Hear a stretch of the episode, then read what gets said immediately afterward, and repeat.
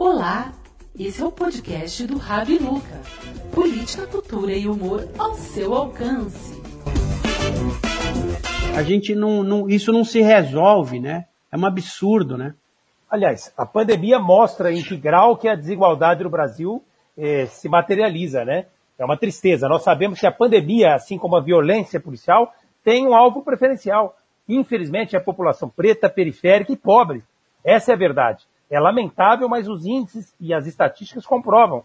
É uma tristeza realmente muito grande. Eu vi um comentarista, na verdade, salvo melhor juízo, é, juízo, é um sanitarista, dizendo que em determinada comunidade, uma pessoa disse para ele, olha, doutor, eu estou tentando fazer o isolamento tal como vocês orientaram. Aí ele teria dito para essa pessoa, olha, mas é importante vocês ficarem separados, então você fica no teu quarto, é, se teu marido for trabalhar, é, separa teus filhos. E ela falou, olha, a minha casa tem um cômodo só. É um cômodo e do lado eu tenho a cozinha. A gente dorme com cama lado a lado, separado por uma cortina. Então essa é a realidade brasileira, né? E, infelizmente é muito triste, né? Como você disse. E o problema da terra, não só o problema urbano, mas também, né? É, digamos, no interior em especial, é um problema realmente muito sério. Aproveitar para parabenizar o trabalho do MST. Nessa pandemia, o MST está tá dando um show está distribuindo alimentos. João Paulo, Ney Juvelino estão fazendo um trabalho incrível. incrível. É importante, aproveitando que você citou o MST, é importante falar para as pessoas que a maioria dos produtos orgânicos e de é, e produtos orgânicos e produtos que são vendidos dentro do Brasil são de, de origem, faz, da... origem do, do, de, do, das fazendas, agricultura né? familiar. Da, da, agricultura familiar do MST que eles plantam é, de uma forma correta, eles não são só invasores, a maioria do, do. Eles têm cooperativas e essas cooperativas sustentam toda a comunidade deles e a comunidade ao redor da onde eles estão. Então, se vocês puderem comprar, sempre comprem alimentos que são que vêm do MST, porque eles realmente fazem a nossa economia girar. Não é uma agricultura é, parasitária como a agricultura de grandes é, latifúndios que tem por aí, né? Então é bom que a gente fique de olho. Por sinal, não sei se vocês já tomaram o café que eles produzem, mas é realmente magnífico, viu?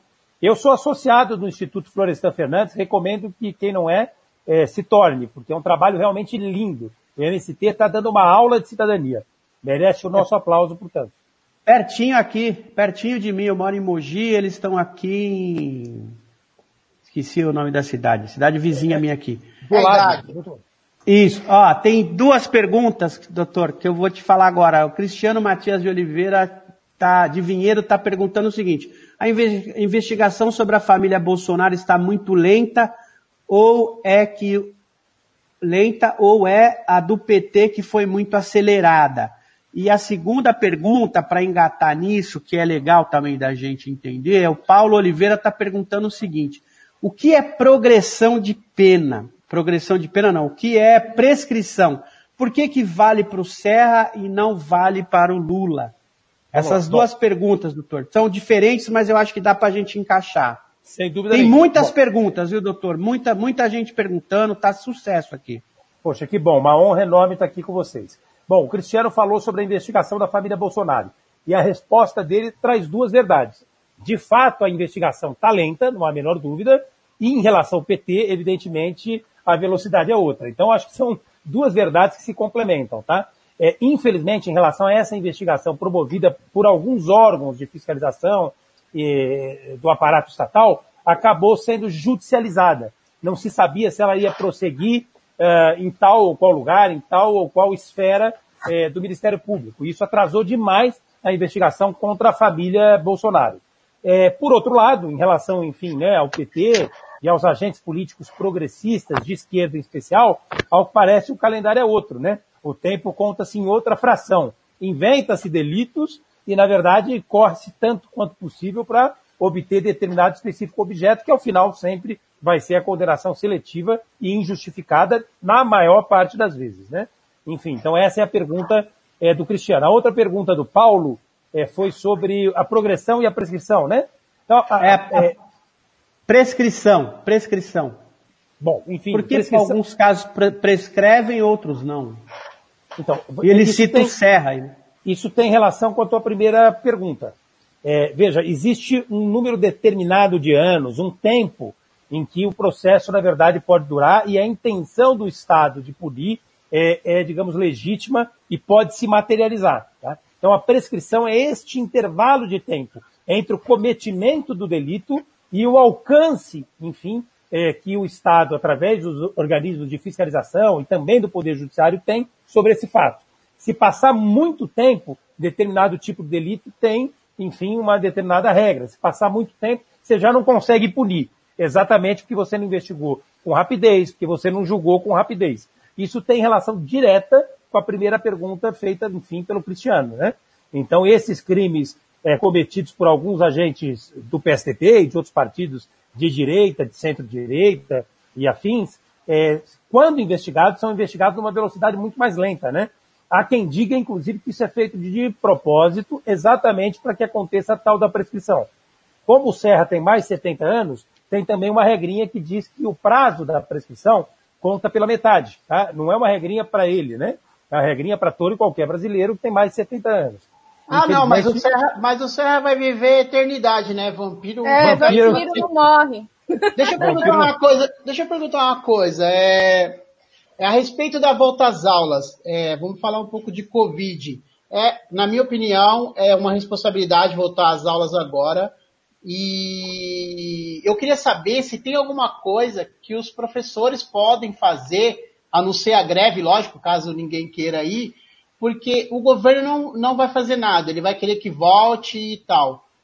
Tem alguma coisa que se possa fazer? Porque crianças e adolescentes não são seres com mais cuidado, né, para poder precaver, né, que, que, que, que o vírus passe um para o outro. Eles vão se abraçar, eles vão se beijar. Criança, então, troca chupeta, troca é, material escolar. Então, quer dizer, o que, que dá para se fazer? Lógico que se fizer greve, ninguém não tem professor, não tem aula, mas o que, que dá para fazer no meio jurídico, assim, a respeito disso?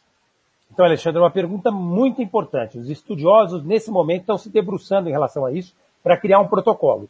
Essa pergunta, na verdade, tem relação com uma outra pergunta que o Nelson fez agora há pouco, sobre a questão agrária, em que a gente, Sim. na verdade, pôde fazer observação sobre as diferenças sociais, os degraus que existem entre a população menos favorecida e a parte privilegiada, enfim, da população, a parte mais empoderada economicamente. Na educação não é diferente. O sistema privado, Alexandre, ele tem alternativas. Boa parte dos alunos, enfim, que ingressam no sistema privado, tem condições, eventualmente, de comprar um computador, de acompanhar, enfim, as aulas à distância com iPad, de acompanhar com smartphone. Infelizmente, não é o que a gente vê no ensino público.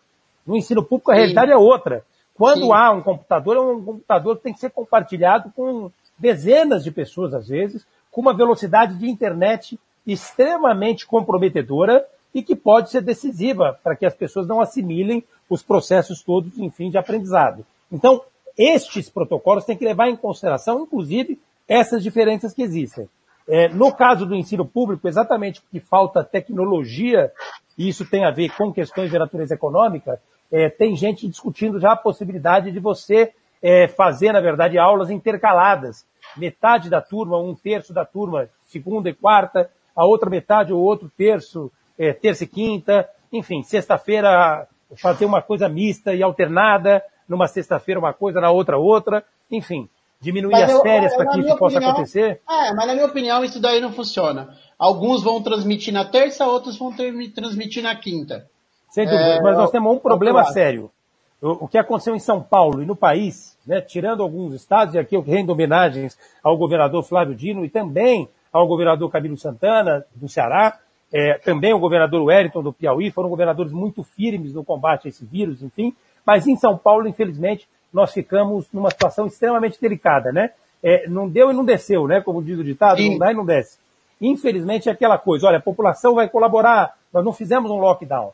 Nós tivemos no máximo 55, 56% de isolamento na cidade de São Paulo, mas com números que foram muito inferiores aos desejados. Aquela altura, o ideal, segundo a literatura médica, é que nós tivéssemos aproximadamente 70% de isolamento. Infelizmente, essa postura errática, que é fruto da pressão que alguns segmentos econômicos exercem sobre o governo, acabou promovendo essa situação delicada em que nós estamos mergulhando. É muito triste, não há a menor dúvida, mas isso reforça uma compreensão, Júlia, Nelson, Alexandre e quem nos está ouvindo, né? O tamanho do Estado, o papel do Estado. Para aqueles que não acreditavam né, que o Estado devesse socorrer é, as necessidades sociais, econômicas e afins, é, agora talvez a melhor resposta tenha sido o que aconteceu com essa crise, né? Esse, esse caso aí da escola, eu acho que dá para associar muito ao que acontece aqui no interior, que é o seguinte, é, vou dar um exemplo bem, bem fácil. Aqui em Campinas, nós estamos na, fa na fase vermelha, que eles dizem, né? E a americana está na fase laranja. O que que acontece? A pessoa sai de Americana, porque é 30 quilômetros daqui, e vem, e o cara sai de Campinas e vai comprar em Americana. Quando lá explode, acontece que aqui tá bem. Aí volta aqui a fase laranja. E aí as cidades ficam, as pessoas ficam indo de uma cidade na outra procurando o que eles precisam. E é mais Santo ou menos André... o que eu acho que vai acontecer. É, eu acho que é o que vai acontecer mais ou menos com a escola. Se você precisa de uma coisa, São Paulo tá na fase laranja, Santo André tá na vermelha, você vai pegar seu carro e vai lá em São Paulo para comprar. Entendeu? Olha, Santo André, pra você ter uma ideia, o bar está funcionando das 5 às 11 e meia da noite. É um dos poucos lugares. Tem gente na região, digamos, de limite, de fronteira, saindo de São Paulo e indo para lá. Então você tem toda a razão. Agora o que, que falta? Falta gestão, falta inteligência Sim. estratégica. O governador, enfim, Dória, ele é muito bom de discurso. Muito bom de discurso. Veja, ele acabou, na verdade, sendo, de alguma forma, a resistência aos exageros do Bolsonaro em algum momento, mas ele continua sendo um apoiador de primeira hora. É um Sim. fascista de carteirinha. Ele é tão perigoso quanto, enfim, o Bolsonaro. Até Essa mais, é a verdade. Né? Até, mais. Até mais, porque ele tem um verniz, né? Ele, ele passa um gelzinho, terninho bem cortado. Ele é até mais perigoso, essa é a verdade. A Deixa... situação de São Paulo é triste. Eu gostei da mulher, da, da mulher dele Bia, falando bobagem, porque já vai dar pano pra manga para ele resolver. Vai ter que resolver. De, deixa eu colocar uma questão. O Ale falou aí do ensino, da volta às aulas, que eu também concordo plenamente. É uma temeridade isso, né? E eu quero colocar uma questão aqui, chamar uma, uma, uma, uma situação que é, é essa. É, tem muita gente. Eu tenho um grande amigo que ele é atuante na, na educação, tal. E ele me passou algumas coisas. A gente vai, vai render até um programa sobre isso que é a quantidade de alunos da, do ensino privado que nesta pandemia saiu e, e, está no ensino público, né? Porque por N motivos, né? Hoje eu estava vendo no site da UAL, tem uma escola que cobra 12 mil reais de mensalidade e não dá aula é, à distância tal. Mas essa é uma questão que a gente precisa discutir mais a fundo mesmo, porque tem escola particular, por exemplo, que ela não, ela é uma escola pequena, tem lá cinco, seis professores e que é o, o, o ganha-pão daquela dona de escola. A gente não pode tratar pequenas escolas com o mesmo entendimento das grandes escolas, né? Então, acho que isso merece um programa à parte aí. E eu queria, é, já que eu já interrompi o, o, o, coisa, o, o Alexandre aí, é, fazer duas perguntas. A primeira do André Soares. Ele está dizendo o seguinte: Moro foi sócio de primeira hora deste governo genocida. E agora que foi defenestrado, tenta desvincular sua imagem do Bolsonaro. Comente um pouco sobre isso. E o Zé de Riba, grande Zé de Riba, o cantor e compositor de primeiríssima qualidade, já fizemos um programa com ele aqui, está dizendo o seguinte: Senhor Marco Aurélio, o que o senhor acha que vai acontecer com o Brasil pós-pandemia? Também deve ser uma pergunta de um milhão, né, Marco Aurélio? Essa? Sem dúvida nenhuma. As duas são perguntas muito importantes, espero poder estar à altura da, do desafio das respostas. Bom, veja, em relação ao muro, né, como eu disse, onde eu enxergo, aliás, não só eu, né, a Júlia deve lembrar, quem falou isso também foi a Rosângela Moro, né, onde ela via Bolsonaro, ela via Sérgio Moro. Para mim não é diferente, eu acho que para nenhum de nós. O Moro realmente foi sócio direto desse projeto que está levando o país para o caos.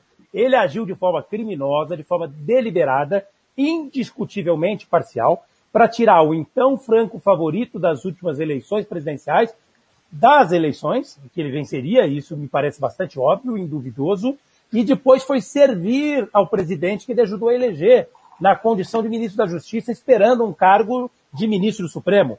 Então, veja, não há menor dúvida, se isso não for sociedade, eu quero saber o que é, né? Eles, na verdade, se consorciaram com o objetivo de derrotar o PT nas, nas últimas eleições, enfim, presidenciais.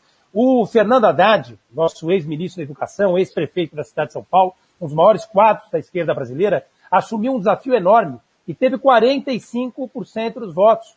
Nós tivemos 47 milhões de votos, é uma quantidade enorme de votos. Nós teríamos vencido aquelas eleições. Nós, evidentemente, os progressistas, aqueles que se aliaram a esse projeto, o PT, o PSOL. Claro que eu nem preciso dizer aqui a responsabilidade que tem, por exemplo, um ex-presidente como o Fernando Henrique, que simplesmente anulou o voto, ou um presidenciável como o Ciro Gomes, que resolveu passear em Paris. Paris. Resolveu ir para Paris, né?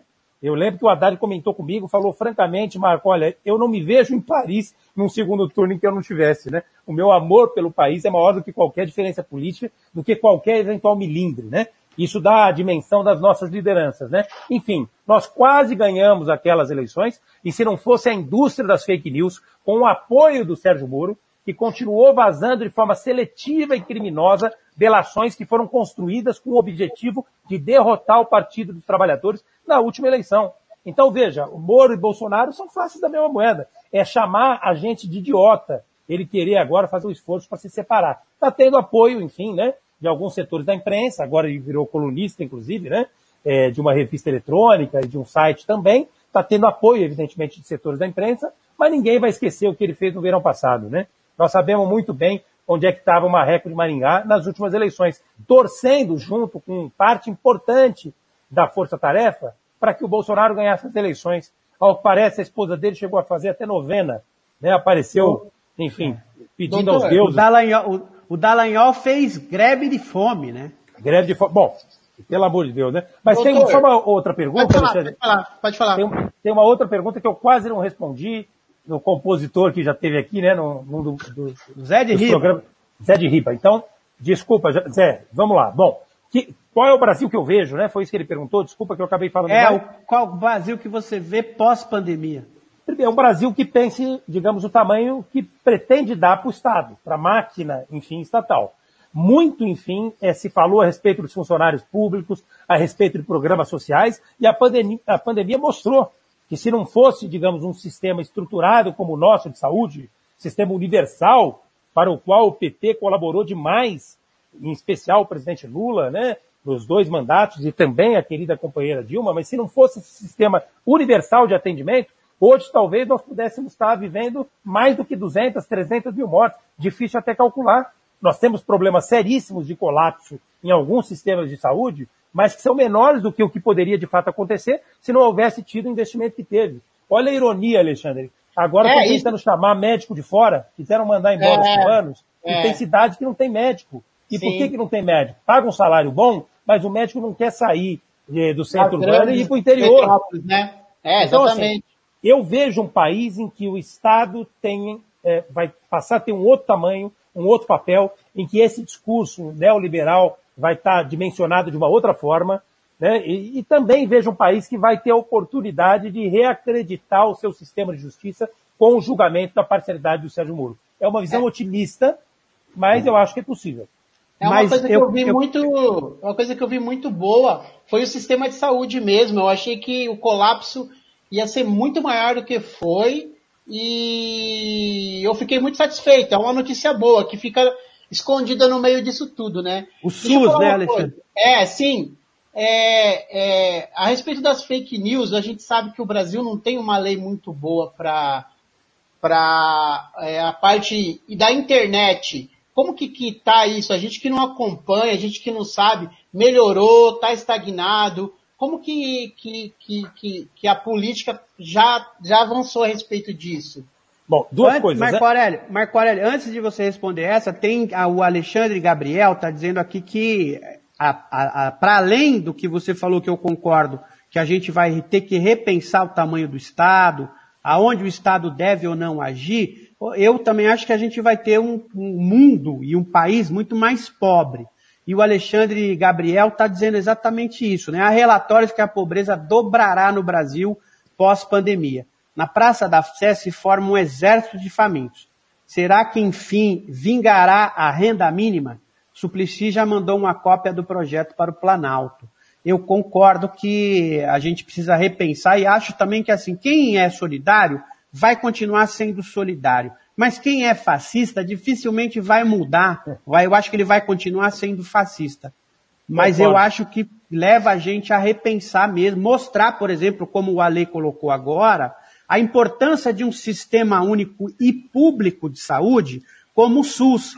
Porque se a gente não tivesse o SUS aqui, o que, que iria acontecer com um, um governo desse, dessa irresponsabilidade, um governo genocida e sem um sistema público de saúde, né? Eu li uma notícia há um tempo atrás que um jovem, acho que de 20 e poucos anos, foi curado do Covid nos Estados Unidos. Quando voltou para casa, chegou a conta para ele de 5 milhões de reais, 5 milhões de dólares. Como que pode isso, gente? Infelizmente. Veja como são as ironias do destino, né? O Estado, entre aspas, que o PT ajudou a, a montar, né? É, hoje está sendo fundamental para que o Brasil enfrente essa crise, né? Mas veja, eu concordo com, a, com, com essa questão que foi levantada agora há pouco pelo colega. É uma grande oportunidade da gente instituir esse programa de renda mínima. Mas eu quero aproveitar para fazer um registro. Estão pagando os 600 reais com dificuldades, essa é verdade, tem muita gente que não está recebendo, tem problema em cadastro, tem enrolação por parte do governo, mas isso é fruto de uma construção da oposição. Vocês bem sabem que o governo Bolsonaro queria dar 200 reais como se estivesse dando uma esmola. Então é importante fazer esse registro. Agora, como de fato os estudos econômicos apontam que o mundo vai ficar mais pobre, nós vamos ter que ser criativos nas saídas. Quem sabe este programa do Renda Mínima não possa fazer algo parecido com o que fez o Bolsa Família na era Lula e Dilma, né? Não possa diminuir, enfim, a pobreza, distribuindo riqueza e gerando renda. Essa é verdade. Se você injeta dinheiro na economia, isso é geração de emprego. Não ache você que, por acaso, o sujeito está na roça querendo comer, vai guardar o dinheiro no bolso. Ele vai comprar mistura para colocar no prato para os filhos. Não há a menor dúvida. Ele vai passar reboco no barraco onde ele mora. Então, isso é um dado da realidade. Eu acredito, sinceramente, que é uma grande oportunidade da gente prestigiar o Suplicy. A pergunta das fake news que o Alexandre fez, vamos lá, Alexandre, a gente teve uma, uma live do Grupo Prerrogativa com o presidente Rodrigo Maia é, e também com Orlando Silva e com Paulo Pimenta. É, ainda não definiram um relator, ao parece, pode ser o Orlando Silva, mas esse projeto ele tem que ser discutido com profundidade. Infelizmente, a história da democracia brasileira mostra que quando você discute qualquer tipo de coisa que possa gerar uma sanção, sempre os setores da esquerda, progressistas, os sites independentes acabam sendo penalizados. Então tem que ser discutido com muito rigor. Né? Nós debatemos isso, inclusive, no 247, o Leonardo Atucci estava dizendo, que essas agências que vão fiscalizar esses conteúdos não podem ficar super empoderadas. Nós temos que ouvir a sociedade civil. Nós temos no Prerrogativas um grupo enorme de especialistas. Nós temos a Samara, nós temos, enfim, a Estela Aranha, a Evelyn Melo, são grandes colegas que podem, inclusive, falar a respeito disso com muita propriedade. Nós nos colocamos à disposição da Câmara. O fundamental agora é que a gente tenha, digamos, a tranquilidade, num momento como esse de pandemia, para fazer um debate sério. Infelizmente, se nós tivéssemos um Tribunal Superior Eleitoral mais altivo, essas últimas eleições não teriam tido o resultado que tiveram. Esse é o fato. Nós, né? Tem um grande amigo, acho que você deve conhecer também, Marco Aurélio, o, o Sérgio Amadeu, é professor, professor da, da, da, da, da Federal de, do ABC, ele é muito inteirado nesse assunto, tal, vale a pena, ele tem um podcast, me esqueci o nome agora, me desculpa, o Sérgio Amadeu. Eu prometo no próximo programa falar do seu podcast, que ele trata justamente dessa questão ele desde sempre, ele sempre foi muito, é um estudioso dessa relação. Ele foi ele que falou do, do Linux, que o, o site. Então ele é um cara que fala muito disso e é muito importante que você está levantando, ali. O Rui Falcão, deputado federal do PT, aliás, o mais votado de São Paulo, é, tá na CPI da fake news tal, e de fato pode ser a CPI que casse, se, se se o universo assim é, desejar e for complacente conosco, pode ser a CPI que casse essa chapa Mourão e Bolsonaro, né? Sem dúvida. Aliás, é... o Rui Falcão tem feito um trabalho, Nelson, incrível. Excepcional, excepcional. Excepcional. Um deputado da maior qualidade, presidiu o PT por seis anos, tem uma experiência Exato. enorme, enorme, e é realmente alguém que merece aí o nosso carinho, a nossa admiração. Tem feito um trabalho muito qualificado, eu tenho muita esperança que dessa CPI vai sair algum resultado importante para o país. Eu quero, eu quero falar, eu quero fazer um comentário da Ângela, uma minha amiga. Um beijo para você, Ângela. Ela está dizendo eh, o seguinte: nunca foi tão clara a ideia de que o propósito dessa política atual é definitivamente marginalizar ainda mais boa parte da população bastolar para a educação nesse momento. E aí quero colocar o que o João Oliveira está colocando, que é esse novo ministro da educação. Quando a gente imagina que não pode, não tem mais o que piorar, como diria o, o Tiririca, que, do, que, que dos males foi o menor, né, o palhaço Tiririca, o João está lembrando o seguinte, que o novo ministro da Educação de criança tem que aprender pela dor. É um absurdo isso, né? É, se ele conhecesse Paulo Freire, ele ia entender que o amor pode dar as melhores saídas, né? Não é a dor, é o amor. Ele não Exato. conhece Paulo Freire, precisava ler Paulo Freire, né? É. Mas não, não conhece. É lamentável. Realmente nós estamos vivendo um momento delicado no país. Nós estamos chegando a três meses praticamente de isolamento, é, chorando 72 mil mortos, e é sintomático. Um governo que não tem ministro da Educação, ministro da Saúde, ministro da Cultura, é realmente uma vergonha, com toda franqueza, de pensar que o Brasil já foi motivo de orgulho, né? Para o mundo. O presidente. Lula era recebido com um tapete vermelho. É uma coisa realmente muito triste. Doutor, Voltando a esse ponto ah, aí da fake news, eu vou falar. Não, pode falar. A minha pergunta não tem nada a ver com, com o papo aí, é outra coisa. Não, é porque você fez a pergunta da fake news. Sim.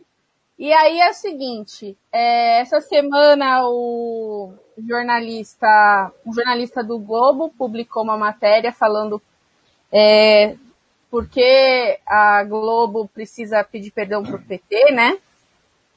E aí, assim, eu tenho 38 e, eu me lembro muito da primeira eleição quando teve o debate do Collor versus o Lula e a Globo deturpou tudo. E para mim aquela foi a primeira fake news, né? Aí eu queria que você comentasse um pouco sobre esse ponto, né?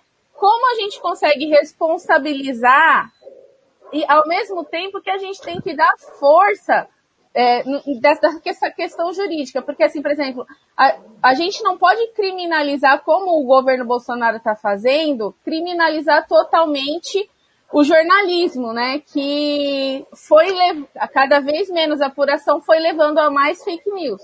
Mas da mesma forma, a gente tem as é, grandes empresas de comunicação que fazem o seu jogo, né?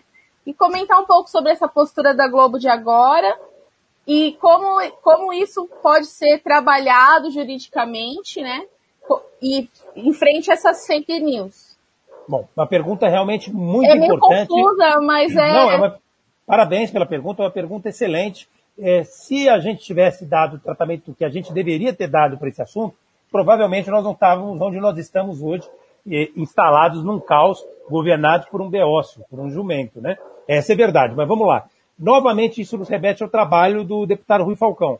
O Rui Falcão, quando era presidente do PT, falou sobre a necessidade da gente regulamentar a mídia.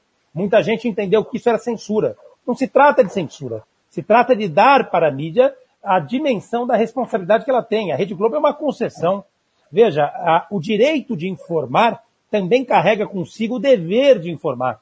Evidente que eles podem ter opiniões, e as opiniões são sempre saudáveis, mesmo que divergentes, aliás, ainda mais quando são divergentes, não há a menor dúvida, porque são sempre uma oportunidade da gente retificar ou ratificar as nossas posições, mas a bem da verdade, com toda a franqueza do mundo, se a gente tivesse enfrentado esse debate, seguramente o país não estaria nessa situação. Nós precisamos regulamentar a mídia com absoluta urgência. Reitero, isso não impede que a mídia tenha, enfim, cada um dos veículos, a sua opinião. É para isso que existe editorial. No editorial, a Folha coloca a opinião dela. No editorial, o Estado coloca a opinião dela. A mesma coisa a Globo. O que eles não podem fazer é, a pretexto de fazer jornalismo, fazer disputa política. Colocaram o ex-presidente Lula mais de uma centena de vezes no Jornal Nacional, vocês seguramente lembram disso. É inacreditável como ele conseguiu sobreviver e ajudar o Haddad a ter 45% dos votos. Era todo dia o William Bonner falando Lula. Tem até um meme, Nelson, é importante até a gente recuperar, em que numa determinada edição ele falou trinta e poucas vezes. Isso é uma vergonha. É uma vergonha. Vocês viram o episódio do Serra de forma acanhada, envergonhada, em dois ou três jornais do primeiro dia. Absolutamente mais nada se falou a respeito. E teria que ter interesse jornalístico. Afinal de contas, o Serra é senador pelo maior estado da federação. Serra foi governador do estado de São Paulo, Serra foi prefeito, foi fundador do PSDB. É lamentável a gente ver a irresponsabilidade da imprensa e a forma seletiva com que ela age. Aquele debate, para finalizar essa pergunta, Julia, aquele debate de 89 realmente é um exemplo típico, entre aspas, do que poderia ser classificado como fake news, não há a menor dúvida. A Globo chegou a fazer um meia-culpa através de um diretor, né, não sei se foi o Boninho que falou a respeito disso, depois de muito tempo. Né? Mas, com toda franqueza, esse tipo de meia-culpa de 20, 20 anos não resolve nada. Fizeram em relação ao golpe militar que eles apoiaram, né? Agora vão depois, ter que fazer depois, em relação... depois, depois de 30 anos. Né? Agora vão ter que fazer em relação à prisão criminosa do presidente Lula, que eles tiveram participação decisiva, ajudando a incensar, a incendiar essas hordas bolsonaristas, essas hordas moristas, enfim. Puseram fogo no país. Lamentável. O que acontece aí, doutor Marco Aurélio, é, na verdade, é que a Globo vem tentando de todas as formas criar um candidato, um super-herói, assim como ela fez com o Collor, né? Tentou fazer isso com o Moro, é, agora tenta empinar o Luciano Huck, né? Achou que controlaria o genocida do, do Bolsonaro e deu com os burros na água. Então agora ela tenta se desvincular de tudo que ela fez e tentar pousar de novo, pousar de novo de a boazinha, né? E aí fica fazendo esse joguinho, né? Cobra que o PT tenha que fazer meia culpa, tenha que fazer uma reflexão e pedir desculpa pelos erros, mas ela mesma não faz absolutamente nada, né? Bobo aquele, desavisado aquele que achar que a Globo tem algum compromisso com o Brasil e com o povo brasileiro. E eu quero aproveitar isso para falar mais algumas coisas que estão mandando aqui, um monte de pergunta, viu, Marco Aurélio? Tá um sucesso. Ó, o Sérgio Cardoso, um abraço, Sérgio. Doutor Marco Aurélio, pós-pandemia precisamos discutir novas distribuições de renda, mas os interlocutores ainda discutem se podemos ou não usar armas. Como podemos evoluir isso? E o Valmir Pinto, um grande abraço, Valmir. Valmir é vice-prefeito da cidade de Suzano, Marco Aurélio. Opa. É uma figura, foi, foi, foi vereador pelo PT, um grande amigo meu, ator, um grande ator, diretor de teatro. Ele está perguntando o seguinte, ó. É, tá parabenizando aqui o programa tal. Tá, qual o caminho jurídico para acessar as atrocidades de Bolsonaro? Temos muitas notas de repúdio, mas concretamente estamos patinando e como fica o papel dos grandes meios de comunicação nesse processo. Fa sobre a fala que você falou da Globo, da, da, da regulamentação de mídia, eu quero lembrar que este, é, este tema foi um dos, dos responsáveis pela perseguição que sofreu o Zé Disseu e que sofre até hoje. Que o Zé Disseu que queria fazer a regulamentação de mídia, trazia isso para para discussão e tal, né? E a gente viu o que aconteceu, né? É, o Carlos Jueli está dizendo o seguinte: um abraço para você, Chico. É, como fazer para que a esquerda se una? Se una mais, fazendo um trabalho maior para enfrentar este governo. Eu acho que programas como o que a gente está fazendo aqui, como o programa é, do Marco Aurélio Prerro, tem ido nesse, nesse sentido, né?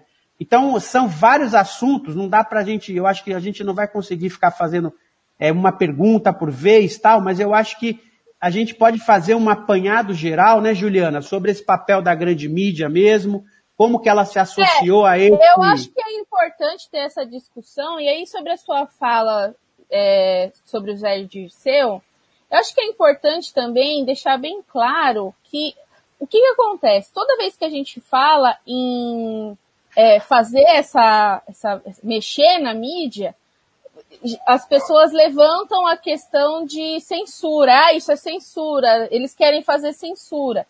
Eu acho que o que precisa ficar bem claro é o que, o que pode e como pode se falar, né?